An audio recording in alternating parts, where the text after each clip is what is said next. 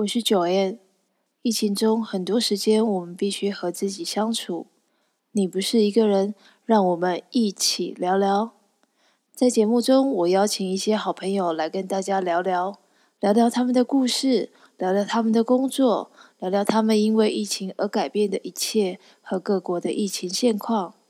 本节目由巧方案和鹅妈妈的店联名赞助。啊，今天我很开心邀请到我的朋友 Angus。他目前在垦丁夏都沙滩酒店担任行销企划副理。现在有很多人，不管是要经营自媒体、YouTuber、Podcast，甚至他自己的个人事业，都需要学一点行销企划概念。接下来，我们就请 Angus 来跟我们谈谈他在这方面的经验。Angus，你好。Hi，Hello，Jane 好。我一直对行销企划很有兴趣。但是，就像我这样完全没有念过相关科系，甚至没有在这一行有任何经验的人，如果要评判我们适不适合这个行业，然后以及你觉得做这样的一个工作，你觉得要必备的特质能力有哪些？好，那我我的概念里面，其实呃，营销计划它是一个通才，先是通才，再来形成是专才。那在营销计划这个领域的话，我觉得适不适合我，大致上我个人的评判标准大概会去评判说，对方是不是有好奇心，是不是有积极的动力去学习新的知识。因为营销计划它其实是需要一个比较灵活性的一个呃思维，所以他的好奇心就占了很重要的一个人格特色。那第二个就是他的学习学习的主动性。那如果有学习性主动性的话，其实在于他有好奇心的事物，他会花时间去找答案，甚至去发想解决方式，那会去探寻问题。所以我个人是认为最基本的可能是这两个特质。但是因为现代的行销观念，它会需要用到一些。呃，现在的工具，所以其实搜寻资料的能力也是可能会是一个必须具备的一个基础。那当然，各领域它会有需需要的一些特殊的专长背景的人员。那行销计划如果是呃，基本上是希望先一个通才，然后再去借重他的专长，可能在某些。领域上才会有发挥到加成的效果。对，这是大概我在接触呃，可能是面谈新的工作伙伴的一个初步可能筛选的一个基础条件，但是它会衍生到他的就是呃伙伴的附加的可能才能，那这个才能可能会是摄影专长，也许是呃。数位影像的编辑专长，或者是呃视觉设计的专长，对，或者是活动执行、活动计划的一些专长，那会用不同领域的可能呃伙伴有不同领域的一些特殊专长来组成一个营销计划的团队。对，当然个别的特质可能基本上还是。还是基本的一个学习力可能会是一个很重要的因素。那就你的经验啊，你认为，呃，一个完全没有接触过这个领域的人，你觉得他要花多久才能够稍微了解行销企划的基本概念？假设是以一个完全是社会新鲜人呃入行的角色来说的，基础上的一个概略性的了解，可能半年时间。那在落实到可能是一个营销计划的一个基础的一个从业人员的话，可能基本上要一到两年的时间，可能才有办法去累积成为能够独当一面的一个营销计划的专员。当然，后续的一个造化，可能就是要看个人的一个本事，还有他投入的心血。对，那很多人可能。投入这个领域可能三五年，他其实就在业界里面有一定的知名度口碑。对，那有些人可能就十几年一直在这个领域，可是其实还是一个很基本的一个营销计划人员。对，那它的发展其实落差很大。那你之前也在不同行业做过行销企划，你认为它的基本的概念可以通用在不同行业？我个人是认为比较计划的概念，它其实其实是有点像是一种法门，它其实是可以通用各行各业。那因为各行各业它基本上其实就是销售服务跟销售商品。那跨产业的产品差别，可能就是产品的属性、产品产品的性质，那有不同，所以运用的一个比较细化的概念，它会是相同，只是操作方式可能会做一些呃不同的排列组合，所以去做变化。有一个范例好了，我们就把行销计划当成是你拥有一块田，你拥有一块田，那这块田属于你的，你。跨了产业，你可以在上面种不同的水果，那也可以种，也可以种水稻，那甚至于你可以养鱼。同一块钱，你把它做成鱼塭，你可以养鱼。种水果跟养鱼，它其实就跨了一个产业。对，那运用的其实都是同一块土地，只是如何在这块土地去想办法耕耘跟创造它的收益。对，所以我个人是认为，呃，只要有对于行销计划有一定深厚的了解，其实很容易做一个跨业的一个动作。在之前的工作经验上面，那你认为跨这些不同领域，针对行销企划这方面，你要做哪一些的准备，或者是要学习哪方面的相关知识？就我个人的看法，其实。呃，行销计划它应该是可以运用到各个产业。那它跨业的主要差别在于说，对于该产业你是不是有基本了解？那对这个产业是不是感兴趣？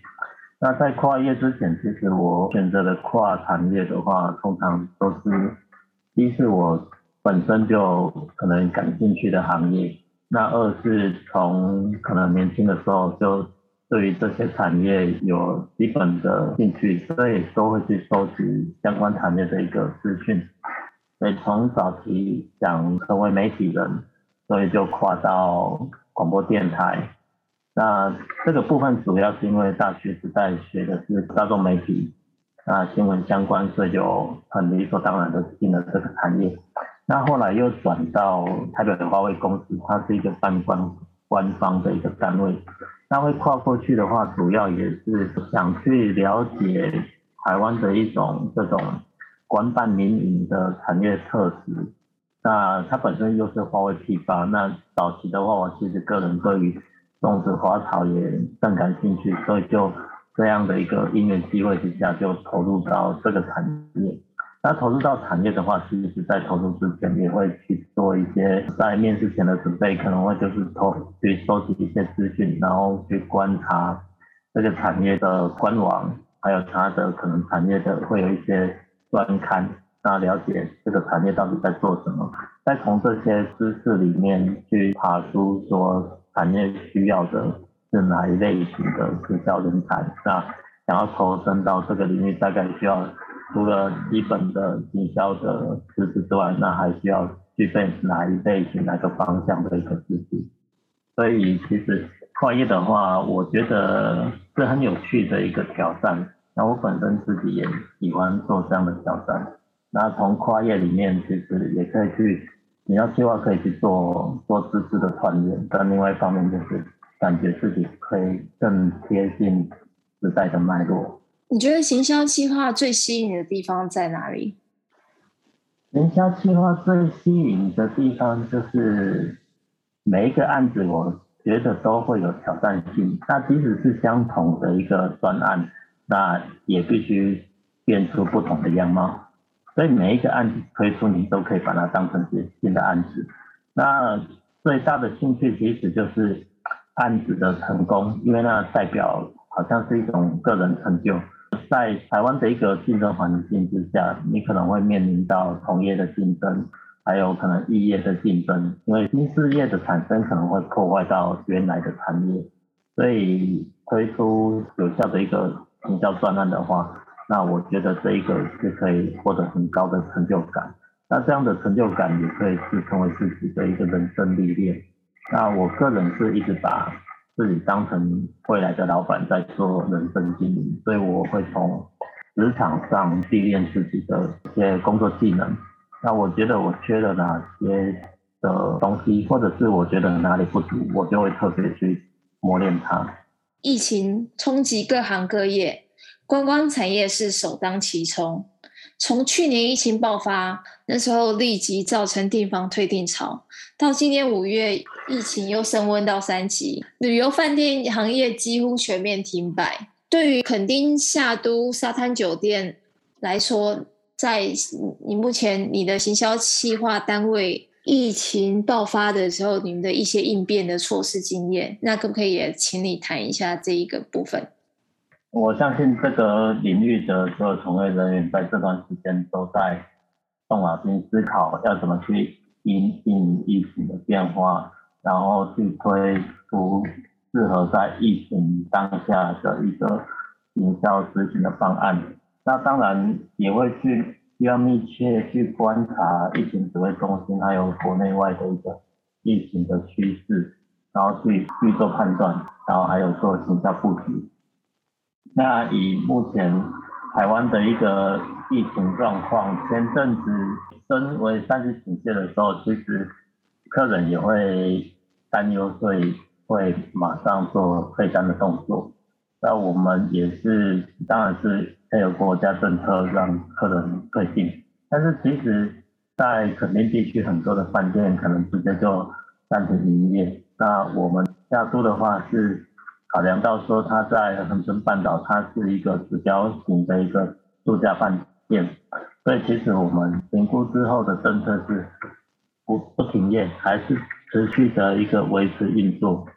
那持续持续维持运作，会一直到可能订房数到两成以下，那我们可能就是会做。要求服务人员、工作人员可能优先休假。那优先休假主要是消耗掉以往在旅游旺季，那所有的工作人员累积了很多的一个低价状况。那我们在疫情三级的时候，就鼓励内部员工尽可能的去安排他的假期，那让他在家里可以照顾家人。那另外一方面，即使在维持最低运作之下。也做内部的一个整修，还有内部员工的教育训练。那主要是着着眼于呃未来，因为我们认为疫情只是一个短暂的因素，那所以你可以趁这波疫情赶快去补强自己呃组织里面可能比较不足的，那也趁这波疫情去更换所有的硬体设施、软体的部分，做加强人员的教育训练。那在行销人员。比较受到疫情影响的，可能就是要配合疫情，随时盯着疫情发展，可能就是不停的去变化新的相关的服务措施或者新的商品。那我们在疫情期间，其实呃，目前疫情指挥中心大概两个礼拜的时间会公告一个疫情的变化。那在这呃指挥中心在公告疫情的一个指标或者下两周的疫情的一个指数的时候。其实我们就跟着疫情指挥中心在做变动了。那疫情指挥中心它可能宣布哦，要升为三级或降为二级，那我们相关的文宣品，然后内部的一个流程机制就必须要同步去做变化。对，所以行销计划人员其实是跟着时代脉络还有大环境的因素在做随时的调整，所以行销人员一定会受疫情影响。那也可以说不受疫情影响，因为行销本来就是随时在变动，跟着时代环境在变动。疫情是否对客户行为也造成一些长期性的影响？疫情的话，其实我我认为国人算是大部分的国人都是一个遵守国家政策或者。呃，遵照法令，那很配合疫情指挥中心的一个生命，在做防疫工作。那我觉得这部分国人的表现是可圈可点。那当然，在那个行销学上面的研究也认为说，消费者行为大概在两个月的时间会成为一个习惯。那在疫情期间，其实我们也观察到客人他的一些消费行为的改变，比如说他在订房的决策，他会比较不会做冲动型的一个下单，他可能会考虑很多，那也会去询问饭店内的一个相关的防疫措施，那他会确认很多细节，包含用餐的方式，那有没有提供防疫餐啊，有没有做隔板啊？有没有防送服务啊？那客房的清洁，以往可能会比较重视客房清洁，那在疫情爆发之后，会再特别是加强消毒。那除了消毒之外，也会去看重消毒的频率。那甚至于客人入住之后，他也会去观察馆内的服务人员，还有清洁打扫人员，他们的一些是不是有落实消毒的工作？那他们的一个执行方式。消费者都会去做观察，那我们也会去着眼于消费者的这些心态改变，所以我们会去做相关的因应。那比如说，我们也推出了安心的住宿，在所有的文宣品上面可能会去加重宣传宣传的力道，让所有的住客都能够了解下都饭店在疫情期间有做哪些应变措施。那所有这些措施其实都是要让所有的房客能够安心，那让他们在呃度假旅游期间，可能就是能够符合国家的规范，可是又能够在度假放松的那个条件之下达到一个平衡。如何看待疫情对于你目前工作形态的改变，以及你针对疫情的应应措施有哪些？关于这个问题，其实我个人是认为，疫情的影响之下，它是全球性又是普遍性，那每个人都没有人可以置身事外。那个人的阴影可能就是先调整心态，那可能要学习怎么跟病毒和平相处。那另外一个可能就是如何去把预防做到最高，把防范最做到最高。那把伤害降到最低。那在未来的一个职场环境的话，我们目前的工作上的应变，可能就是所有的，比如说行销操作活动规划，都保留一个弹性。那以活动来讲，比如说以往可能会主要是筹备大型的营销活动，那会希望很多人来参加，越多人越好。那现在疫情的影响之下，我们的活动形态都把它调整成一个比较分众化、小众化，那人数可能限制为二十人或十人，那会因为疫情的变化，可能去弹性调整，是要把人数给扩增，或者是人数在缩减。那甚至于如果疫情的很严重，就直接活动的停掉。那活动停掉可能会转再转型，可能会推其他的搭配的一个。呃，替代方案可能就是，比如说以往会有一些亲子手作教学，那疫情很严峻的时候，我们可能会改成为呃提供素材包，那教学影片让房客自己可以在客房内跟自己的小朋友做互动。对，那疫情如果呃稳定的话，那可能开课就会回到可能每堂课有七十人次的一个规模，所以。活动上的一个操作会变得比较灵活，哦，当然这样的操作灵活就会去减少大型活动的一个资金的比例，因为大型活动它的筹备期会比较长，然后量体比较大，要跨省了的单位会比较多，相对来讲疫情时代它会比较不容易执行。那如果要推的话，可能风险也会比较高。那这部分是疫情的一个对于可能活动执行上的一个变化。那另外就是疫情对于可能比较工具，比如说宣传，它会变成是必须随时短暂的，就必须要做弹性的变动。那以往一波文宣可能会是一个月或两个月的一个行销周期，那现在疫情因素可能必须跟着疫情指挥中心两个礼拜的时间就必须做馆内的相关文件的一个调整，所以。比较操作会变得更密集，那当然比较工作人员的工作量就会加大。那这部分是单纯的以营销工作的一些细节来谈。对，那个人应用的话，其实呃，在一个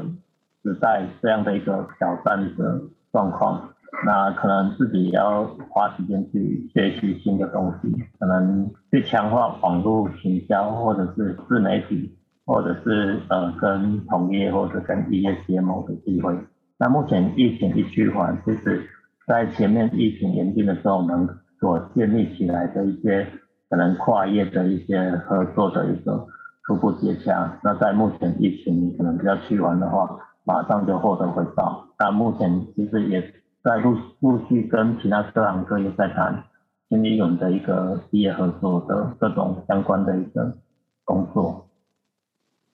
因疫情，已经有不少饭店都做出转型，像是防疫旅馆啊，或是把自助餐厅变成熟食超市，以及很多的饭店他们加入早午餐跟外送平台配合。你认为还有哪些其他的转型策略？啊，转型策略的话，其实每家饭店因为它的它的定位还有它的客群不一样，所以每家饭店它会因疫情来推不同的一个应变措施来来减少冲击。那以夏都集团目前有三个饭店来讲，那可能夏都位于。呃，南台湾那属于度假旅游饭店，那另外两个饭店位于台南市区，那它属于一个都会型的饭店。那在都会型饭店跟旅游度假型的饭店就有不同的一个比较操作的策略。像肯尼夏都来讲的话，我去做防疫旅馆，因为主要是防疫旅馆。对我们来讲，对未来的经营反而会产生反效果，因为有些客人他单纯来旅游度假的话，他如果想到之前做防疫旅馆，就是有有一些疑虑，那防疫旅馆的定价又会又会拉得比较低，这样你可以获得政府比较稳定的一个补贴，那收益会相对在疫情时代会比较稳健，但是对于呃，可能像都这种度假型饭店来讲，在长期的一个经营上反而是比较不利的，所以我们就是不考虑做防疫旅馆。那在餐饮的部分，因为肯定它主要还是以外地游客为主，所以疫情减少外来游客的话，那如果餐厅做转型成为呃外带式的，那这个部分其实。对于业绩的帮助其实也不大，我们其实还是想要去加强内部的一个管理训练，然后希望在这个产业危机当中，那其他度假型饭店都停业的状况下，我们还是维持运作。那我们希望这样在维持运作的时候，去把服务还有硬体设备给做好。那疫情一解封的话，其实就可以马上投入。运转，那马上可以为客人提供最好的服务。那在旗下的饭店在呃台南市区的话，就做了其他不同的一个操作模式。那比如说有跟公司行号就签订特约，那有些公司行号在疫情期间，他可能要疏散员工，那不让员工在太密集的在同一个办公室工作。那有些员工又不适合居家。工作，所以在台南村里的部分就有提供了一个，就是跟企业做合作，那提供企业员工直接在饭店里面办公，等于是以把饭店的客房当成一个办公室的概念。那其他产业的员工其实就是绑定，可能是一个长约，那每天可能以四个小时的时间可以利用饭都市型饭店的一个客房来做行政事务。对，那这个部分其实也可以对都会型的饭店来的业绩可能能够比较有有一点点帮助。那我们其实也观察到同业其实也有一些不同形态的转型，像我们也有看到同业它可能就转型成为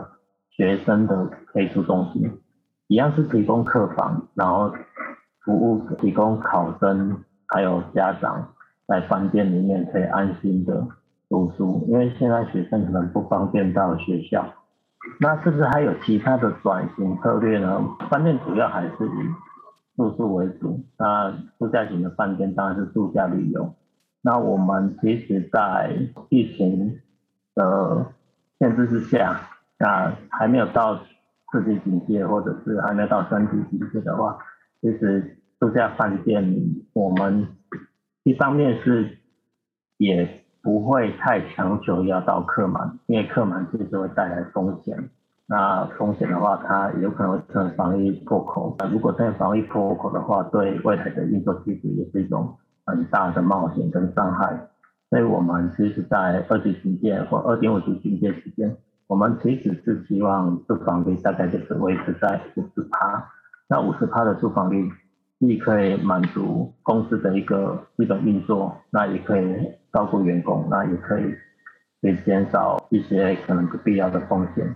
很谢谢 Angus 来跟我们谈谈行销企划，也感谢 Angus 分享了在垦丁夏都沙滩酒店，你们目前针对疫情做的一些应变措施，还有一些新的方案。我们也希望赶快看到疫情结束的那一天，那台湾可以恢复，不管是国内旅游，甚至有一些国外旅客也可以赶快来台湾观光。那这是我想是所有人的期待。那也谢谢 Angus。啊，谢谢小燕。